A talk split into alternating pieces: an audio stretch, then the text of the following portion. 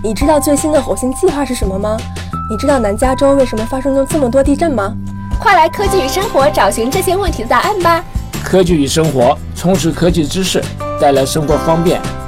刘登凯、黄欣怡、张梦文共同主持制作。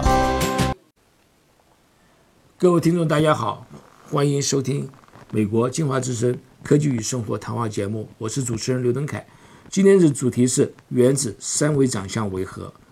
我的意思是指原子的照相，你看过吗？如果你看过的话，你看过它三维的照相吗？一般都认为这个原子的尺寸呢，大约是在三十到三百之间的这个所谓 picometer。一个 picometer 的话，这个就是说十的负十二次方。那么这个是这么小的一个长相，这个原子的东西，你能够能够清楚原子里面的长相。这是非常不容易的。不但如此，而且能够知道三维的这个长相的话，是更不容易的。我们今天这个主题呢，就是要看看这怎么样子能够看到原子的这个三维的长相。我们今天特别请到 UCLA 的呃廖建伟这个呃教授，呃来到我们科技与生活来谈谈一些照相一些特殊技术。在我们刚刚讲的，包括了这三度空间的原子照相的技术，还有它的应用。那么它应用的话，应当是包括非常重要的一些机械的结构的检验，所以我们在这里呢，我想这个跟苗教授、苗教授来请教一下这方面东西。我们首先向苗教授这个愿意接受我们的访问表示感谢。我不知道苗教授您非常非常忙，您最近这个尤其要进入这个新的一些计划来讲，说非常感谢您啊，欢迎您到我们的节目来。我想先请您给我们的听众问声好，然后请你稍微介绍一下你自己啊。说各位听众，你们好啊！我是缪建伟，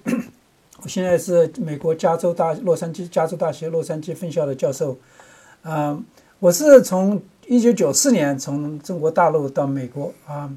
然后在呃实习分校纽约州立的实习分校拿了博士。拿完博士以后，我就去那个斯坦福大学里面做了一个啊啊科学家的位置。然后四年四年半以后，大概是。啊，两千零四年我就从那个从那个斯坦福大学，我呃直接开车就过来了，开到呃洛杉矶。然后我是两千零四年的是助理教授，然后五年以后就成成了正教授。啊，所以所以我这是我的一些一些背景。然后我我就呃也非常，这次也我很好的机会，我是也想想跟那个我做一些研究，跟大家分享一下。呀，感谢你，再度感谢你。我现在在我们这个妙博士的这个实验室里面，OK，我就非常，他跟我看了一些照片，我就非常兴奋。这个您所发现的一些非常好的一些工具，来，我们今天来谈谈你这个最新的工具是什么？嗯，我们知道大约在一个世纪之前有发现这个 X-ray，就是 X 光。那这个对于这个物体的这个晶体的结构的探测的话，X 光造成了一个非常非常大的一个震撼。对，了解着我们这个所谓的这个。原子的构造啦，晶体的构造啦，对这个材料的这整个来讲的话，有非常大的一个认识，而且非常大的影响。我想就您来来这方面，这个从我们这一些历史背景，从 X 光一百多年写到今天，您的一个新的一个工具，新的一个特殊的技能，能够在看到原子的一个三度的一个照相的一个一个过程来讲，我们稍微演变了，给我们介绍一下的。嗯，所以主持人，你这个问题问的挺好，这个。原子的一直从那个中那个西方的哲学，你看一看到那个从那个两千多年前，这个原子的概念就提出来了。所以原子一直就是到底我们是用什么组成的？我们人呢？我们周围的东西什么组成的？那个两千多多年前，这个西西方的哲学家就觉得原子，他那时候就原子。比如说亚里士多德，他里面就有讲到原子的事情。所以原子一直从哲学上、科学上一直非常重要的概念。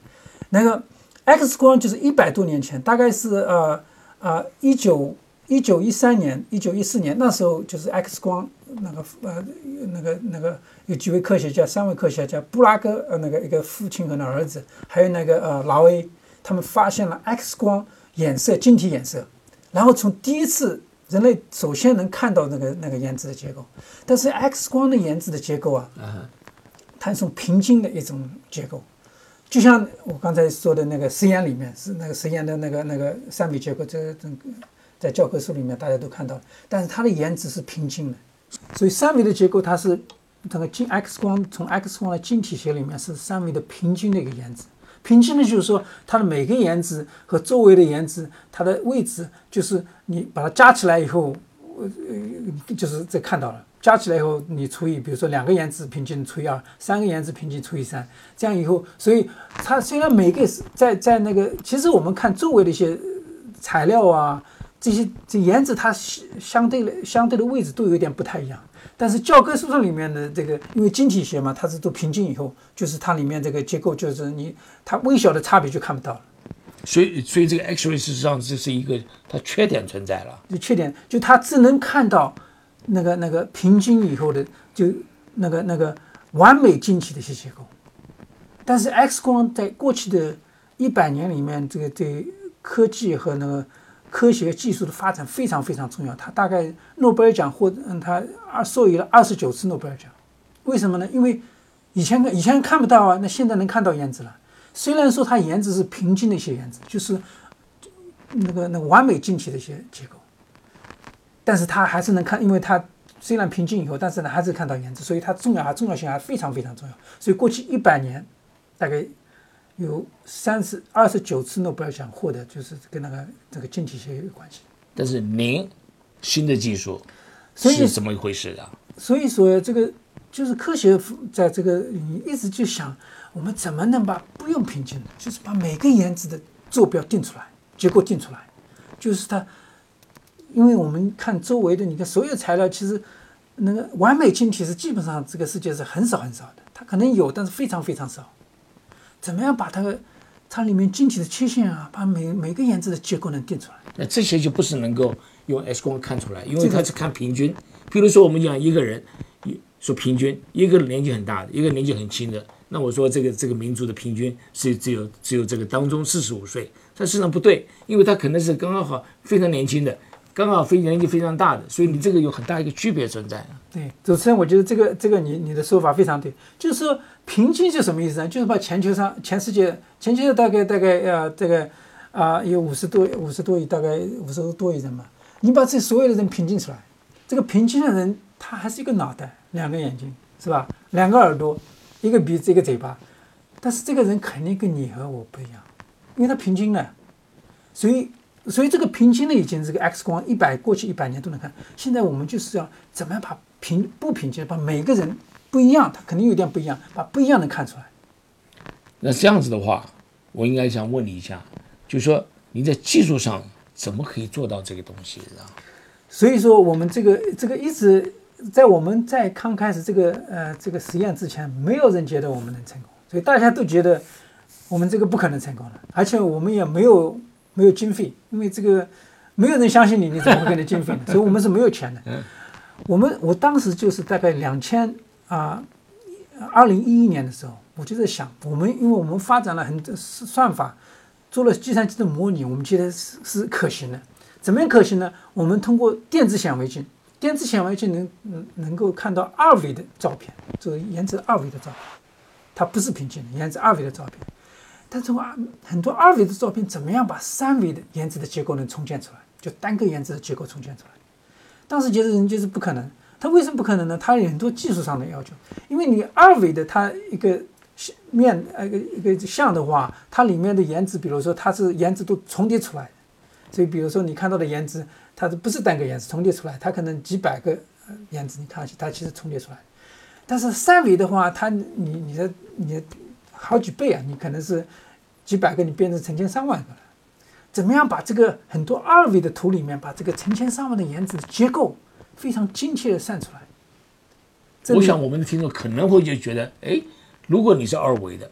如果我二维正面照张相，我旁边再斜一点再照另外一张相，继续照下去，我就变成三维了吗？大概没这么简单。没这么简单。为什么没这么简单呢？因为你比如说照很多像，在不同的那个角度。然后怎么样把这个像，把对准？你要把这个单个颜值的结构定出来，你必须得对准到达皮秒。你刚才说的皮秒就是几几几十个皮秒，你必须得把它对准到几十个皮秒。所以你必须得把每个像按照颜值的尺度这么对准。现在还是在我们之前觉得很很多人觉得不可能，我这可以想象出来就很困难。嗯，我这样想一下，看教授说对不对，好不好？我拿一个照相机，对不对？我照相。然后照相机我就移一下，但是移一下的话，你刚刚讲说是这个 pickle 这个位置，那我这个整个的位置的话就不对了嘛？对啊，对不对？对啊就不对了的。所以你这个 Pico，因为它每个像不一样，因为它不同的角度，它的像不一样，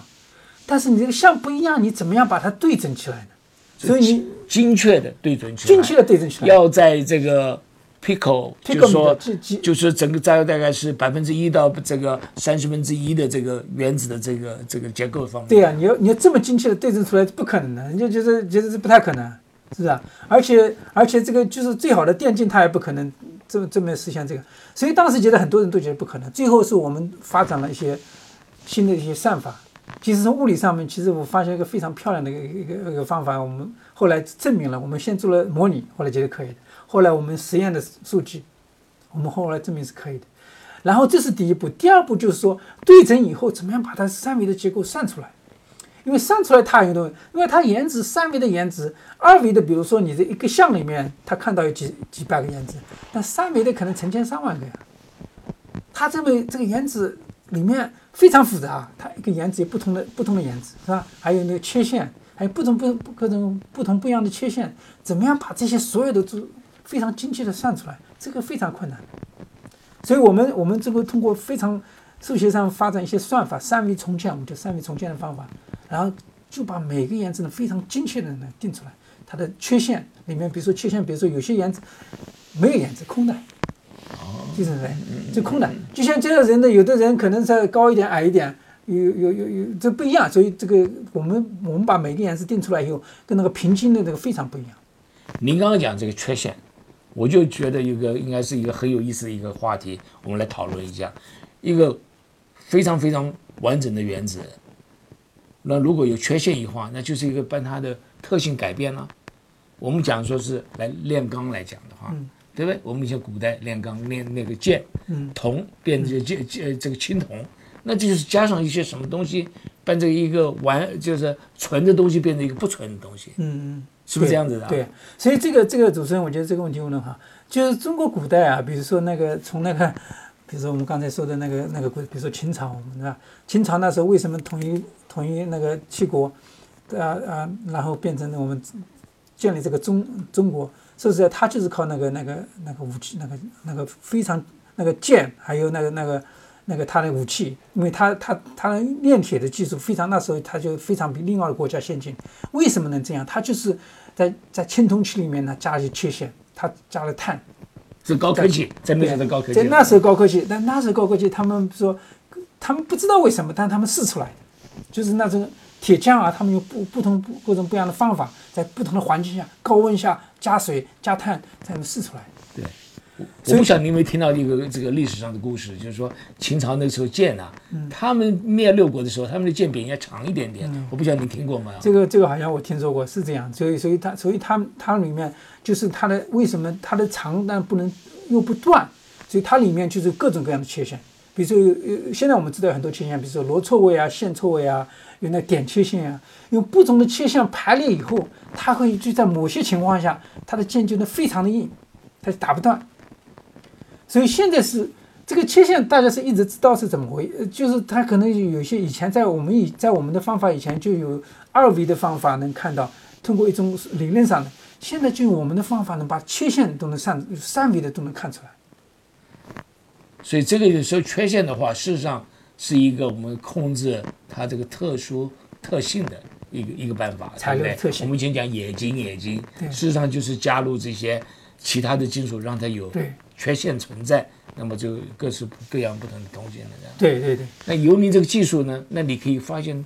对于它这个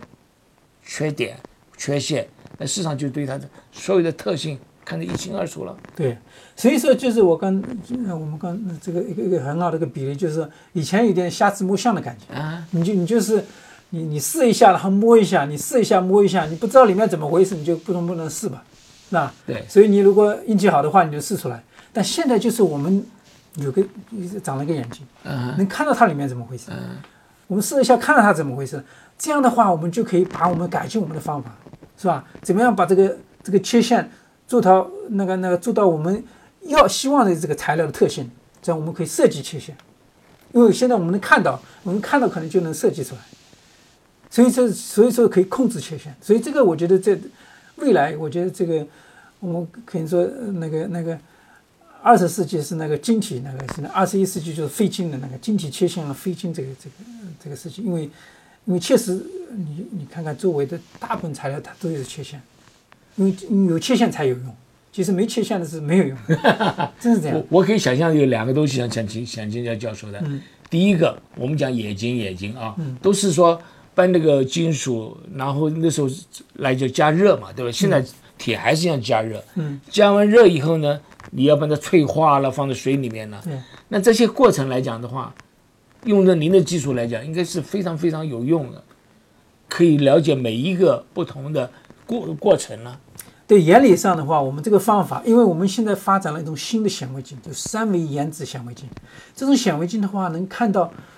现在我们看到的三维的原子的结构。其实我们在发展的话，我们可能看到四维的，比如三维原子它怎么动。你刚才说的炼铁的话，它怎么从固态到液态，就是它的里面结构发生了很大的变化，我们就可以把这个就像这个电影似的放出来。嗯，把原子三维原子的这个电影似的放出来，所以这个对，这不光是这这冶金，在很多领域，在现在这个现在的这个嗯科学技术，比如说物理、化学、材料，那个那个另外很多交叉科学，其实都是非常这这原子的结构是非常重要的，所以我们把三维原子上三维原子的那个那个电影式的放出来的话，对各方面就是这非常重要的一些影响。我说，所以说将来我们这个技术这个影响还是会非常大。我相信也是。我想到想到，因为我学电的嘛，你就想到我们的半导体，嗯，对，我们所有的这个半导体，所以说说以前来讲收音机，现在电视、电脑，所有的东西都是半导体做出来的。那半导体里面最主要是要加一些一些这个所谓的这个呃杂质在里面，让它可以产生一些特性。这些特性就等于这个导电是一半的这些这些原理，有可以导电，可以不导电。那这种的话，在这个在这个半导体的控制方面来讲的话，那我想您这个技术应该对它来讲也是非常非常重要一个关键的技术。对，主持人，我觉得这个非常对，就是说，就是说里面的那个那个各种各种各样的切线啊，各种各样的这这这个，我们都可以看出来。看出来以后，我们就可以把材料的特性跟那个材料的结构可以联系起来，在颜值的尺度，这三维颜值的尺度。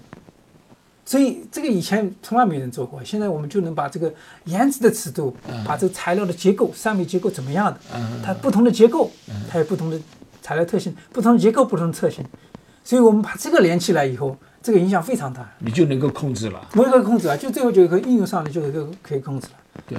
所以就这个未来的这个世界就是这样的。你这个颜值说实在的，很多应用方面的，其实颜值尺都是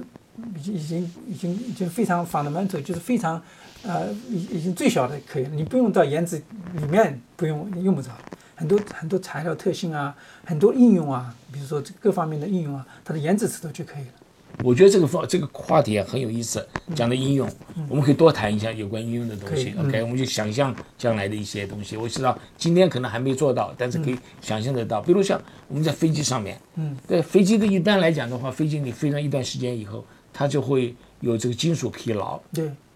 对，确实，这金属疲劳的话，我们现在目前为止呢，有时候很难知道这个飞机什么时候会坏。对，对，飞机特别它的引擎，它的引擎啊，就是说它飞机疲劳的话，它最后，比如说这个这个这个引擎或者爆炸啊，解体解体啊，它是它刚开始不是这样的，刚开始很小，它刚开始从一个很小的切线，比如说几个原子，它它慢慢的它的排列，它突然出了问题，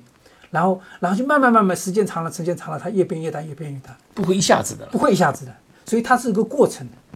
所以如果原理上是按照我们的方法，就是刚刚开始怎么开始的把它这原理搞清楚了啊，这样的话我们就可以方法怎么样把它把它把它消除这种这种啊、这种这种大的怎么爆炸，怎么样把防止预防是吧？所以说我们这个原理上就是刚刚开始的那那一刻，我们就可以原理上可会看出来。因为刚刚开始它就是几个原子，它就是引起了缺陷。以前的话都是等到结果才知道，那现在要想办法预防它。对呀、就是就是我刚才跟你说，就是我们发展了这个新的一个三维的颜值那个显微镜，就是就像你你你是跟那个天文有关系的，就像一种望远镜，你用望远镜你能看得更远，是吧？对你能你能看得分辨率更高，你你能看得那个那个那个那个更大的那个那个空间，这样的话就就是新的科学啊，新的科学技术的那个那个影响就更大，所以这个我们这个方法就是一样，就是你你别人看不到，你你现在能真的看到三维颜值了，而且四维的，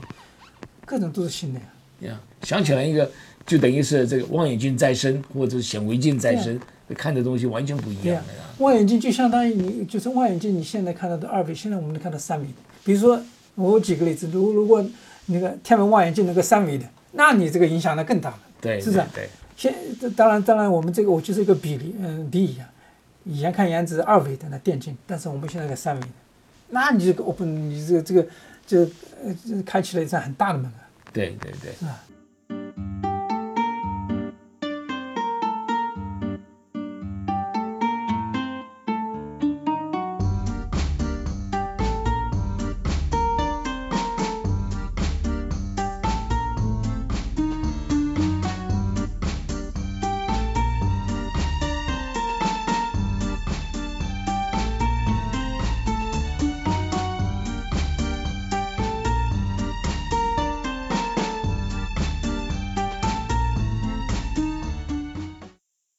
那至于在，我想你刚刚我们讲了很多有关材料方面的东西。那至于在生物方面的话，还有其他的方面，你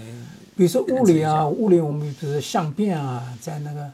啊科呃那个那个嗯那个化学里面，比如说那个嗯那个我们现在也在做那个很多那个它的那个材料的一些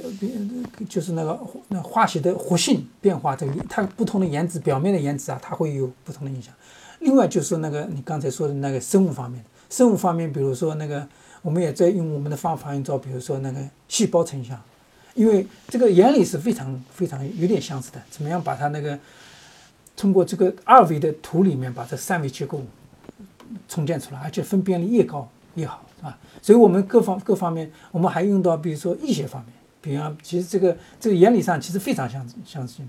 这我们的方法就是从二维图里面把这个三维结构能做得非常非常的好，啊，所以所以这个各方面的应用非常非常的非常广。那这样子对对于这比如像细菌啦，对于这个细胞啦这些东西上，我们可以都会有对非常有很大的影响对呀。这个这个探测方面，对不对对？呀，那我想问你一下，说我们将来这个这么大的影响，我们将来这个技术走向，你是觉得怎么样？还有什么啊？目前为止有什么要需要改进啊？有什么需要这个在突破的地方呢？对，所以这个这个非问题非常好。现在现在我们就是过去几年之内，我们把这个方法基本上能看到颜值，但是比如说我们刚才说的，怎么样把这个嗯那个颜值颜值的那个那个嗯那个 movie 就是那个电影放出来。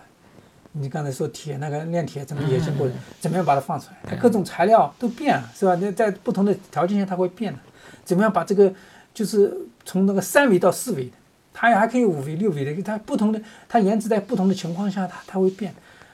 怎么样把它精细的弄出来？然后还是非常另外还一个重要的就是说，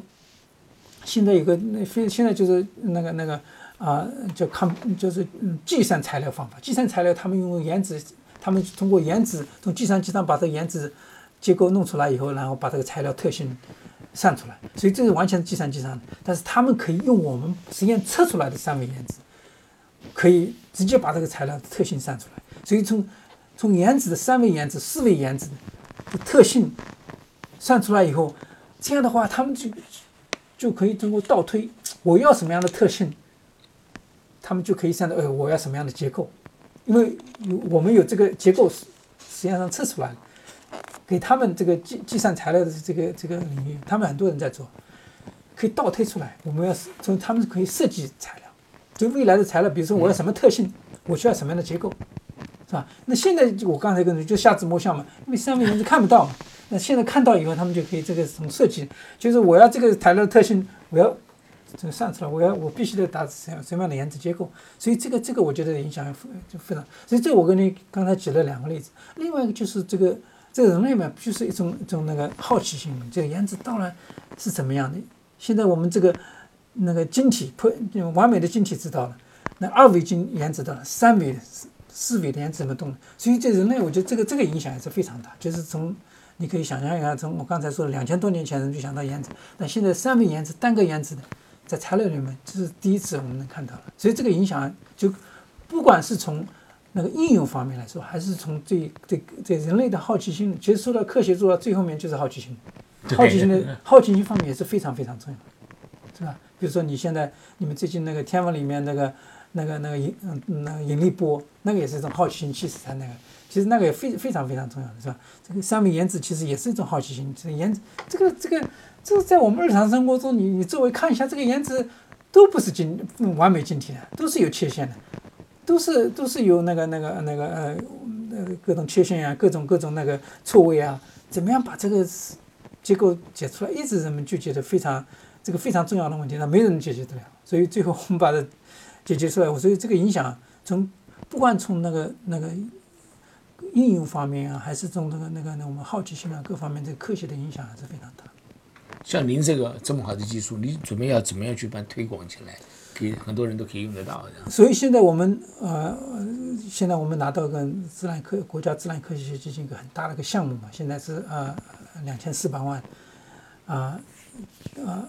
每年。所以那个那个的话，我们就是把我们把这些方法发展出来以后，我们就全部放在网上，就是可以大家可以。自由的可以，就是免费的，提供免费。我们的我们的算法啊，那个那个软件啊，软软件啊，我们全部放到网上，所以大家都可以那个自由的那个那个那个应用我们的网。而且我，所以我们就是科学和那个那个跟那个工业界不太一样。对我们对我们来说，我们就是我们能够让更多的实验室能够运用我们的方法。我们非常，我们就是这是我们的这个非常非常大的一个目标。另外就是我们。所以我最近也一直做很多报告，全世界各方面都很多人都感兴趣。我们下个礼拜我就要去那个啊那个非洲，然后去那个很大的报告，他们也各方面都都非常严谨。所以这个这科学就是说，我们发展了一种新的显微镜，新的方三维显微镜，我我愿意把它推广，然后这个都是免费的啊，提供客户，所以谁有兴趣都是都是免费的这种提供。那他们怎么会找到这些这些信息呢？这些信息我们就发表这个呃科科学界发表在那个杂志上嘛，就像你可能知道，那最好的杂志，一个《自然》杂志，那个科学杂志。我们现在发发的杂志都是最最一流的杂志，因为这个全部新的东西。对，就是就是人类历史上就没人看到过，我们都是新的。所以这个，而且我们最近有很多那个我们那个在在 YouTube 上那个我们一个有个有个那个《自自然》杂志做了一个那个小的一个那个是是电影给我们。介绍我们的工作大概有啊四百五五十万个的点击率，就是看的人非常非常多。因为确实这个一般人都觉得这个非常好奇的东西，因为他对他们来说，这个三维原子的结构是怎么样的？真正它怎么样的？跟那教科书上还是不太一样。因为教科书上是那个我刚才说的，就是那个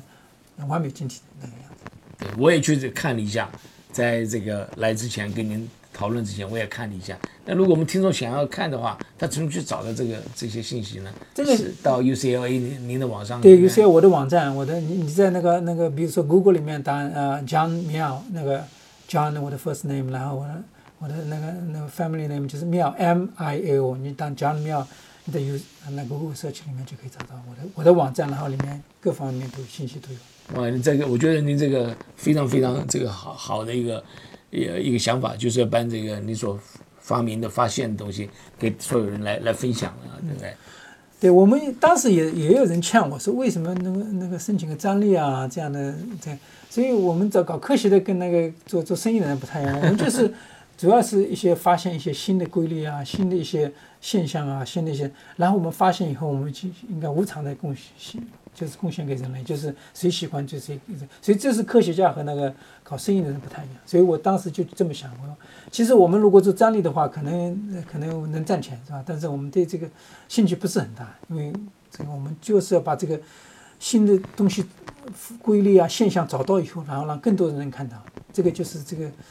做科学最终的目标就就就就这个这是这跟我们这个科技科技与生活来推广我们科技一样的，对一样的想法。对，那您刚刚也提到过了，这个是美国的呃 NSF 的 National Science Foundation，对，就是美国的科科学基金。嗯，他有正在跟你们一起合，呃，要委托你们，嗯，让成立一个影像中心。对你可以帮我们这个影像中心稍微介绍一下。这不止你们学校，还有其他 University of Colorado，还有其他学校。也还有那个科罗拉多啊大学，那个还有很那个还有那个呃那个 Berkeley 那个 Berkeley 那个 UC UC Berkeley，还有我们 UC，主要我们三家，还有另外几个小的几个。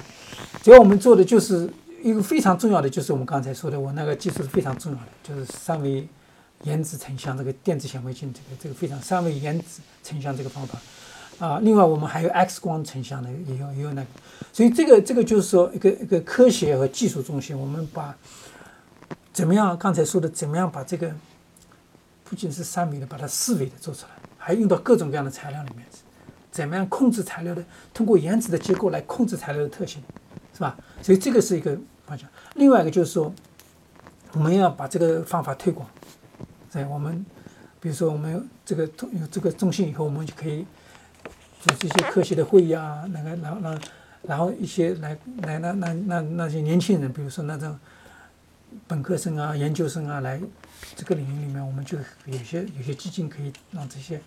对这方面感兴趣感兴趣的人就可以有个机会。所以，一是做科学，另外是做那个那教育，这也是非常重要的，让年轻人有这个机会做那个就是那个非常这个领先的一些科学科学实验。是，对。那您这基金什么时候啊？就是这个啊，您的计划什么时候开始？这个准备有几几年的时间来做这个事情？所以这个这个是我们是去年十月份开始的，二零一七年十月份开始，然后啊，这个五年，然后五年以后可以再重新申请。所以如果我们希望如果五年以后重新申请到的话，它可能总共有啊四千八百个亿啊四千八百万美美金，所以这个还非非常大的一个一个项目啊。总共如果我们能能够申重新申请到五年以后申请到的总共是十年，十年最最长十年，所以这这个的话，我觉得是非常好的机会，因为它让我们能够就是把这个重大解决一些重大的科学的问题，因为我们这个发展了这个三维原子成像以后，它其实每个领域都可以很大的应用，但是有了这个基金以后，我们可以发展到一个比较重要的一些一些领域，比如说，比比如说那个啊，一个就是把这个。四维原子的，就是三维三维比如说那个那个那个那个相变，相变非常重要，冰变成水啊，铁变成固体铁变成它相变怎么怎么发生的？这个是一直科学界一直在讲相变在原子分辨的相变，这非常困扰，非常困扰，对，一直一直看不到，你没法看到啊，因为相变它它最后变成这个不是晶体了呀，它的液体就是不是晶体了啊，它是晶体变成不是晶体了。你这个不可能，现在没有办法能看到。那您这个所发明的东西还是可以看。我用我们的方法，原理上可以看到。OK。所以这个是一个一个，当然是一一个里面。所以我们有各各种各样的，还有比如费金的材料，比如说玻璃。嗯。那玻璃是公元前三千多年已经发现了，现在是这五千多年了，但三维原子的结构没有人能看到。哈。因为他还是用非常间接的方法，现在我们知道他会怎么样，但是实验的方法就是看不到。现在这我们的方法原理上可以看到的，因为我们不用晶体嘛，我们我们可以把三维结构都能，所以这些都是非常历史上就困扰科学家很长很长时间。所以所以这种大的一些科学的问题，我们希望能够通过我们的这个中心那个成像中心来把这些问题解决所以这个是真的一个大的突破，可以说是。我觉得方法确实是大的突破，可以说是不止百年了。快上快上，对，希望如此吧。所以我们做科学做到最后，就是说，希望能做出一些在人类历史上，就是真是对自然的一些认识能够更进一步了，比在前人更进一步了。呃，苗教授，您这个发明啊，应该可以说发明了啊。这个东西实在是从无到有嘛，应该可以算是发明，这个非常大的一个贡献。我不晓得当初你怎么会。有这么信心，对吧？你刚才说没人相信你可以做得到，你怎么个人怎么会有这信心，会去做这件事情？什么东西让你有有这个灵感的呢？嗯，所以这个人有时候做科学跟人的性格其实有关系。我是从小从小我是从呃我刚才说的九四年从大陆到那美国，那时候我小的时候我吃了很多苦吧，反正那那是也是年轻人年纪轻的时候吃了，所以这个我的心非常。信就是非常自己自信，我从小就非常自信，而且，而且对呃，我我如果真的想对一个问题感兴趣，我就我就非常非常的专注，就这点非常非常。虽然说所以说做科学这个非常重要，就是你必须得非常的坚持。当时我们那个有有我有一个想法，我这个想法就是从那时候我去台湾开个会，嗯，大概是两千二零一零年的时候，台湾开个会，在飞机飞回飞回来什么路上，我在那时候，那时候看着窗外，我我坐这个这这窗口的一个位置，看着窗外看到云啊，都非常漂亮，啊，突然之间我有个 idea，有个有个有个想法，什么想法呢？就是我们那时候已经那个三维成像的方法，我们把那那时候三维成像的方法用到那个那个医学方面，那时候我们还还发了很多文章啊这种，但我在想，我们这么好的方法，为什么不能看颜值呢？因为这个颜值的话，这个人呢一直想看三维颜值啊，所以我突然之间有个想法，怎么看到颜值，怎么从看到这个漂亮的云彩啊，就想到了颜值。所以有时候科学家突然之间哎想法的时候，你你那没有逻辑的，对你看那云云彩，它跟颜值一点关系都没有。但是因为你经常想这个怎么样三维重建怎么，所以你你你非常就是有时候有有时候你非常投入了以后，嗯你不知不觉有时候他他的想法就从从从无到有，突然之间有了。是很有意思的事情、啊，很有意思的事情。所以我我我想，哎，这个三维颜值，我觉得这这可以做到三维颜值。所以我回来以后，马上我就找了我那两个研究生，那个陈建琴，陈建琴现在在呃台湾，现在已经在那个做做教授。另外一个是美国的一个这呃 Mary Scott，一个女的，一个男的。他们，我跟他回来说，我们我有个想法，我们把我们的方法，三维重建的方法，去看颜值。他们说看颜值怎么看啊？我说。我跟他们说，就是从那个电镜里面照很多像，然后用我们的方法把它对准了，然后怎么样把它那个重建出来。所以我让陈建琴先去做计算机模拟，我们花了几个月以后，这个模拟算算算出来是可以的。然后我们再次做实验，但是问题是当时很多困难，为什么没有经费啊？因为做电竞的话，大概要那个大概一百美金一个小时，电竞非常贵，我没有经费怎么做？那我跟那个学生说。我们就是周末的吧，周末的便宜，大概五十美金，五十美金一个小时。因为我们做电竞，我们用这个三维的成像，我们要大概做七八个小时。说我们周末，你们跟我去做，我我我我给你买午饭 啊，在 free lunch 啊，他们也挺高兴，他们的午饭，但是还是给我省了不少钱，因为那时候我们这个，我从我从从 UCL 我们的加州大学里面，从我们那个。院长啊，这跟他们谈了，他们那时候是你已经到了，我已经在 UCL，到了对，我已经在 UCL，我 UCL 是零四年来的，嗯。那时候我已经正教授了，我怎么？但是我就是非常，我从来对自己嗯不满足，从来就不满足，这个这非常重要，就对年轻人啊，从来不满，我就是现在也不满足，我一直要把这个方法，总是有那个那个那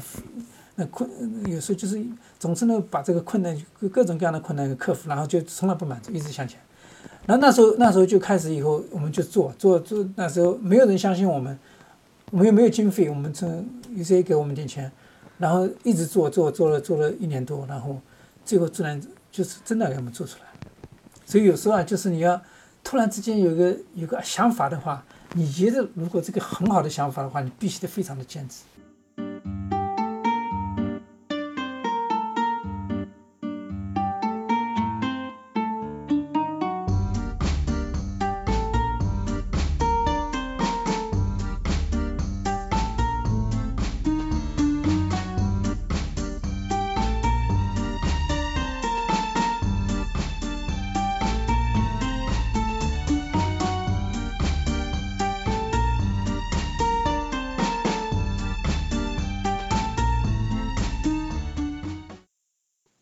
不过一般人来讲的话，很多很好的想法，通常来讲的话，你就这个只是有想法而已啊，对呀、对不对？对啊你去怎么去要让自己坚持下去呢？这非常难。所以，所以各种，因为当时很多人就觉得你你这个这个不太可能嘛。我们知道说跟电竞的那个里面里面几个搞电竞的人说这不可能，你你回去吧，你这个浪费，不要浪费你时间。嗯，那我们就是非常那个坚持，哎，所以这个这个有时候这个坚持就是说做科学啊，我觉得有四点非常重要。一个叫我们叫做四个 Four P，那个 P 就是 start 这个 P。那你跟我们讲这个四点吗。这四点，第一点就是你必须我们叫做呢 perception，perception 就是你的一个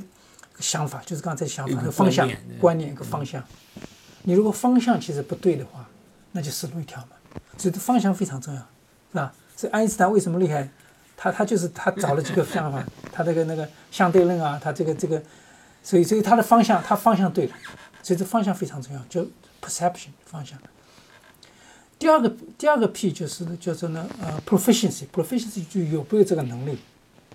是吧？你有这个好的想法，但是你没这个能力的话，你变成的好高骛远了嘛？中文就是好高骛远。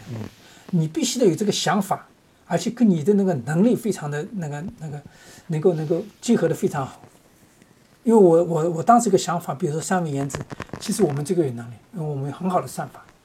第三点就是叫 persistence，你非常的坚持。你要做一个真正好的东西，别人没做过的，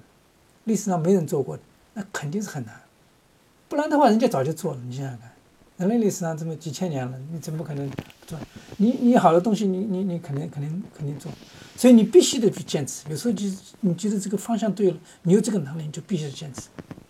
你看，第四点，我觉得非常又非常重要，你就有这个热情。你非你要非常热爱你自己喜欢做的东西。你不管做什么，你要做得好的话，必须是热爱自己。比如说你主持节目，你这个节目，你你就是你你有这热情，是吧？你觉得要为这个华人做一点事情，所以说你你你你有时候赶来赶去就不觉得疲劳，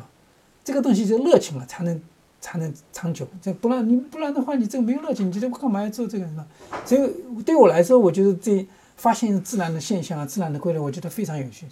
我就要做别人没做过东西，我对别人做过东西不感兴趣。所以我做的研究从来不跟别人，我让别人跟着我做。所以做科学，你做这样的话，你就，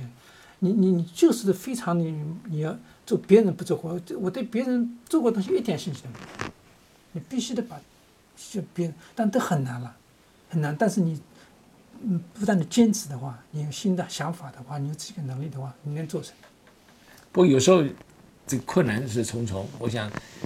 跟您请教一下。您这个从这个观念开始，您刚刚谈说在飞机从台湾回到美国，这个飞机上呢，你就想到说，哎，我可不可以看原子？就跟所有人谈，人家就说这不可能的事情。对。那你不放弃，那你那时候会怎么会会就是说有这个能力继续坚持下去？讲的容易啊，这个做起来很难。做起来难。后面有什么东西在鼓励你的？除了你说你自己本身不输不服输以外啊？所以说是有两个方面，一是我觉得这个这个非常重要的，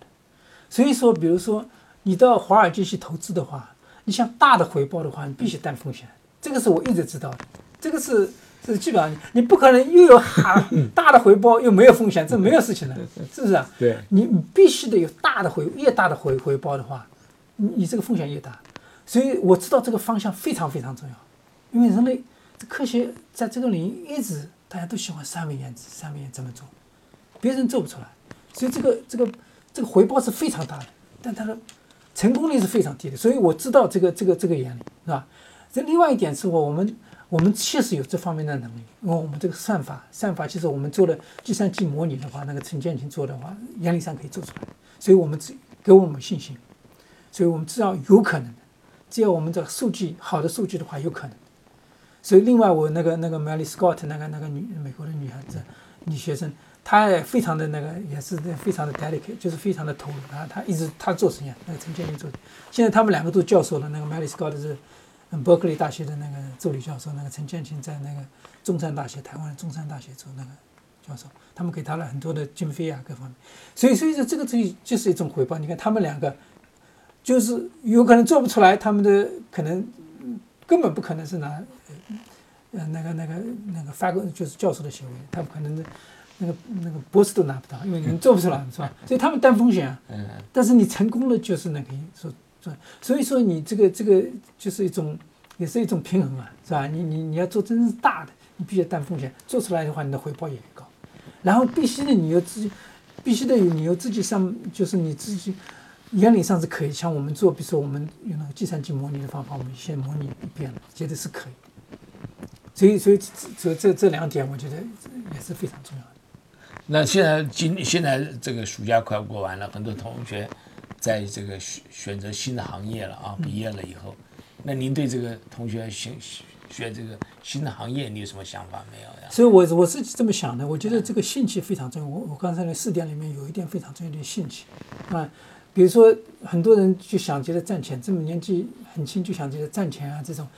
其实这个东西啊，你你如果真正你做得好的话，在美国啊，你你你你是钱是不用担心的，是吧？你你可以生活的很好。最后，比如说你你现在比如说年纪二十十几岁、二十几岁，你还有很长的路要走。我觉得最重要的就是说，你要做一点对人类有意思的东西，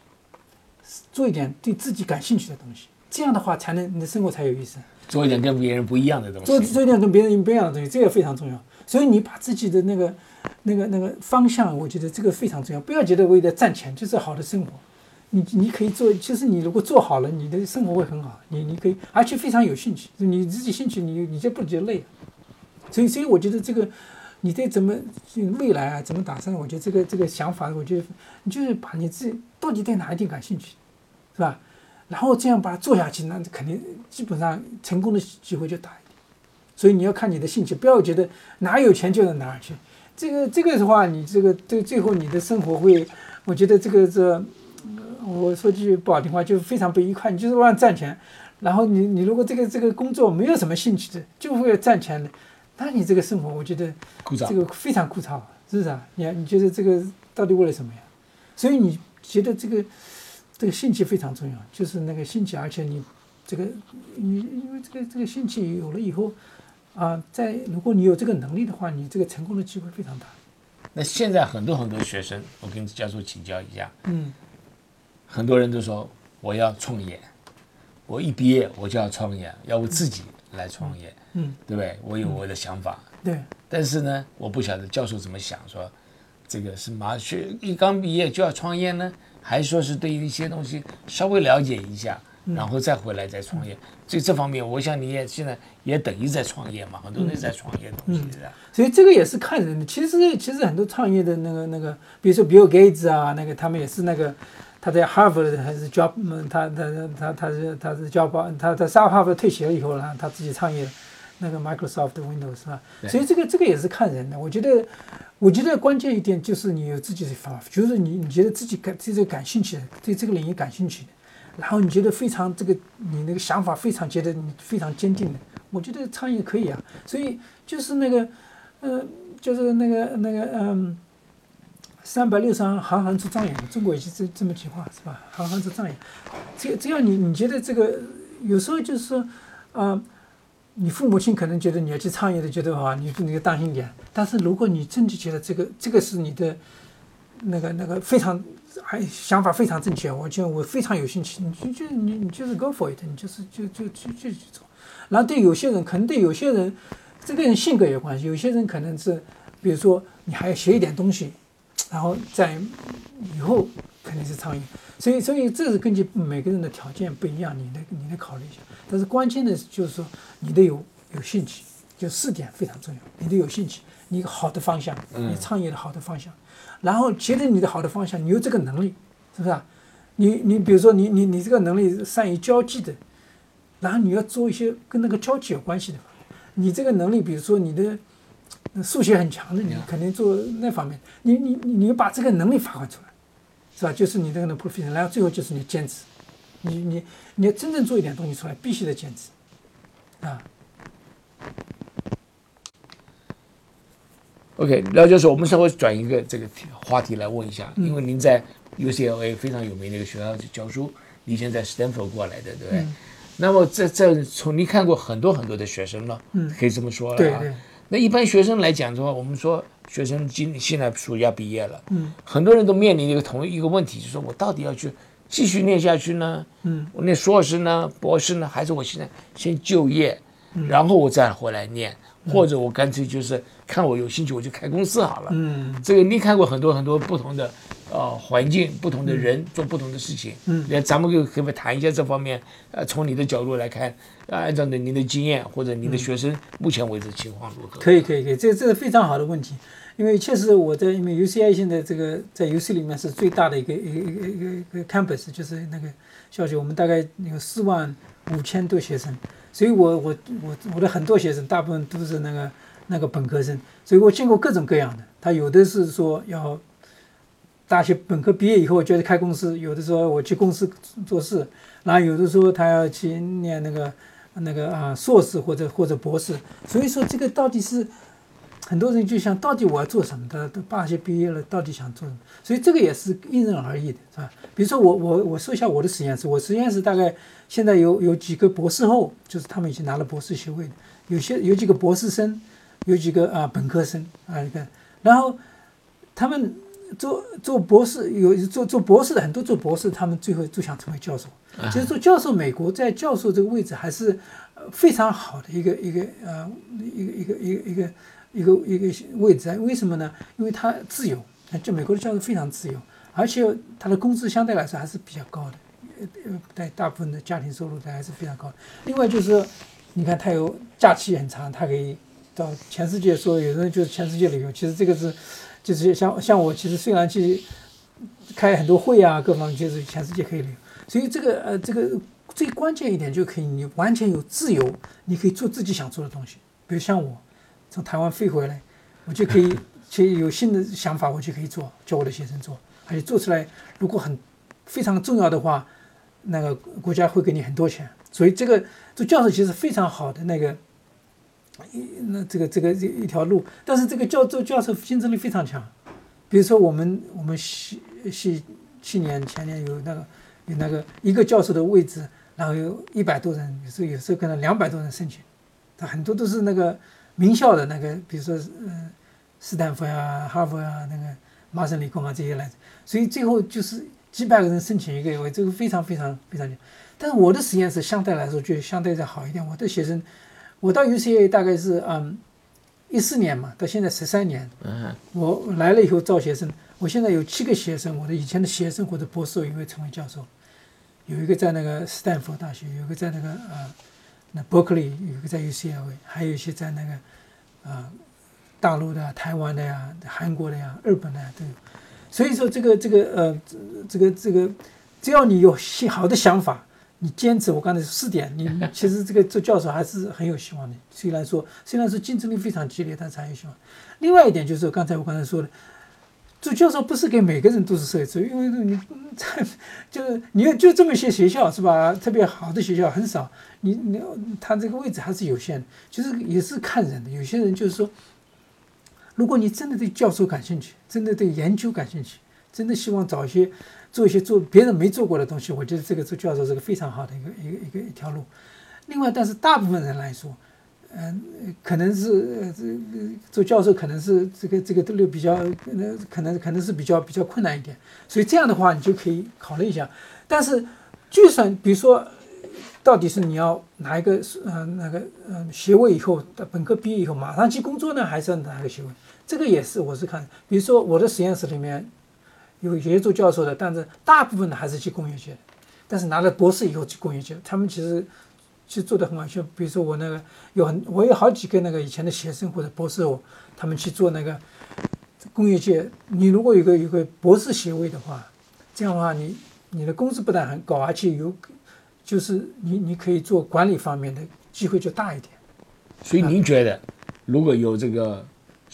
一般人来讲的话，如果他有能力，当然都很多人都是有能力的，然后他有兴趣。嗯，那么你是鼓励他们多多继续念书一下去？我觉得，我觉得这是一个，但是看着呢，有有的人，比如说你有好的想法，你要开一个什么公司，公司或者这样，比如盖茨一样，那你就那你就对啊，这个就是你当然是你你可以 go for it，你就是去做。但是有些人的话，比如说觉得，呃，这个因为这个博士这个，我觉得这个学位啊，那个硕士博士，这个是不是说你拿了一个，你对你的子，你后代也是有影响的。那我我想去打断您的想想法。你说吧。您觉得念过博士，对他最大的学到什么东西？除了专业以外，对我们当然知道他多念三年书，专业都是了解的。但是除了专业以外，让他本身来讲的话，对将来长远他学了什么东西？对，这点这个是非常好的问题。其实博士不是三年，他是每像我们加州大学是五到六年，所以这个拿博士啊，不是说。其实很多人像我们学校里，像我们系里面很多人进了博士班，但是有些人就是拿不到博士就走了。因为博士他要经过资格考试，第一年，然后经过做他拿博士学位，他必须得有自己的一些东西，就是别人没做过的一些东西。所以说这个呀，对人的一些，所以有时候呢，你的非常，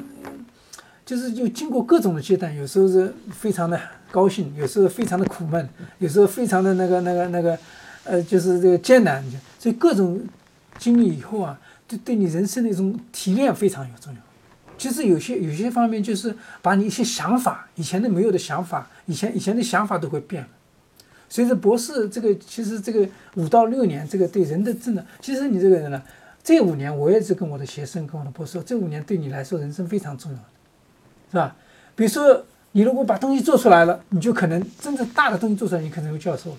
如果你做不出来，你但是你你你你你这个。学到一门非常重要的一些一些方法，你可以到工业去找个宏伟的。所以这五五到六年，他的那个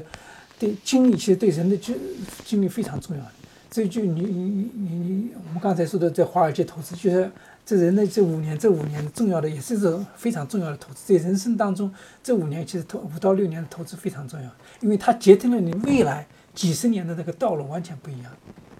我觉得最重要的，刚才就说，就是对人的想法，就是他。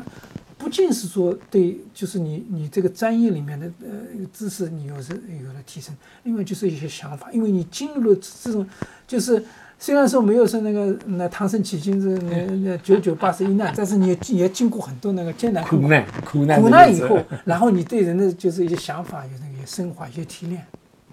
然后你对一些事物的看法就不太一样。嗯，所以这个是对对你的家庭对你的后代都是有影响。对对，是吧？所以这个是不是说你光拿个学位？但是这个还是有非常长远的一些影响。这个我个人感觉到是说，我学的最多的，还是一个这个做事情的一个方式啊，嗯，就是一个坚持。嗯，因为很多在在在过程当中的话，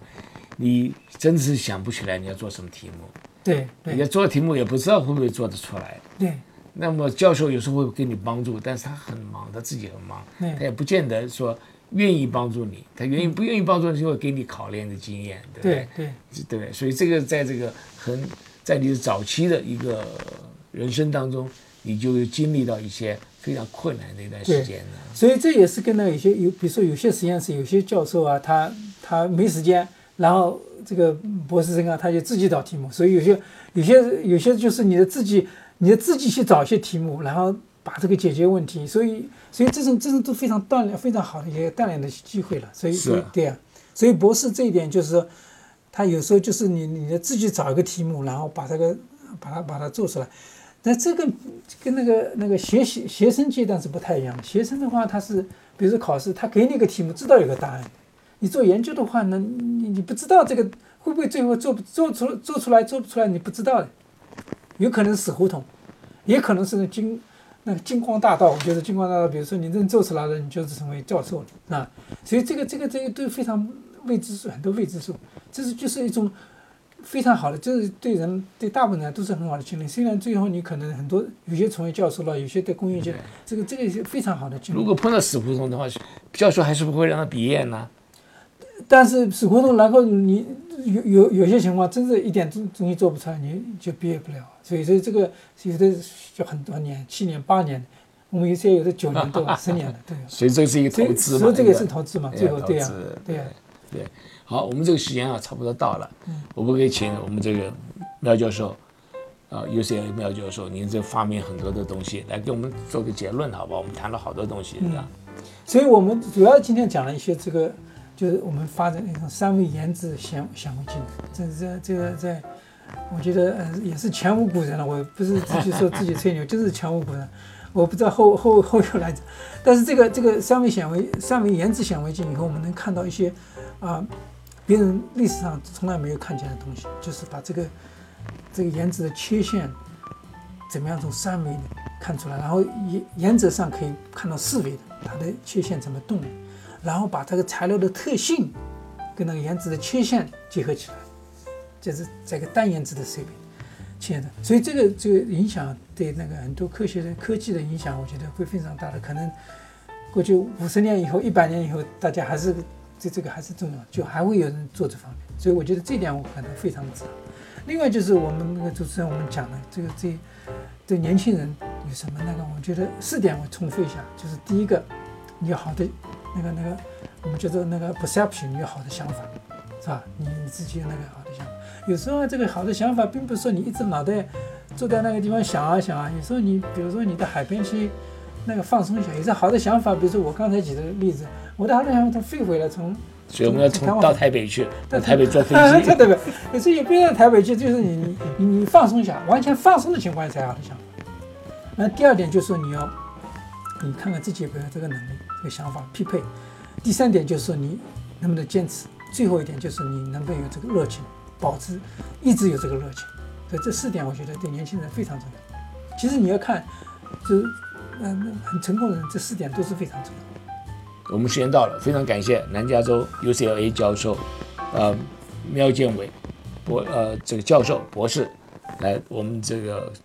呃科举生活跟我们谈了一些他这个新的发现，这个 3D，嗯，三度三维的可以看到原子，嗯，我看了一下这您的照片，我觉得这个非常非常好的一个可以说一个发明了，嗯，这个可以说一个振奋人心一个一个大的一个发明了。那从这里的话，我们可以将来对于这个所有的结构的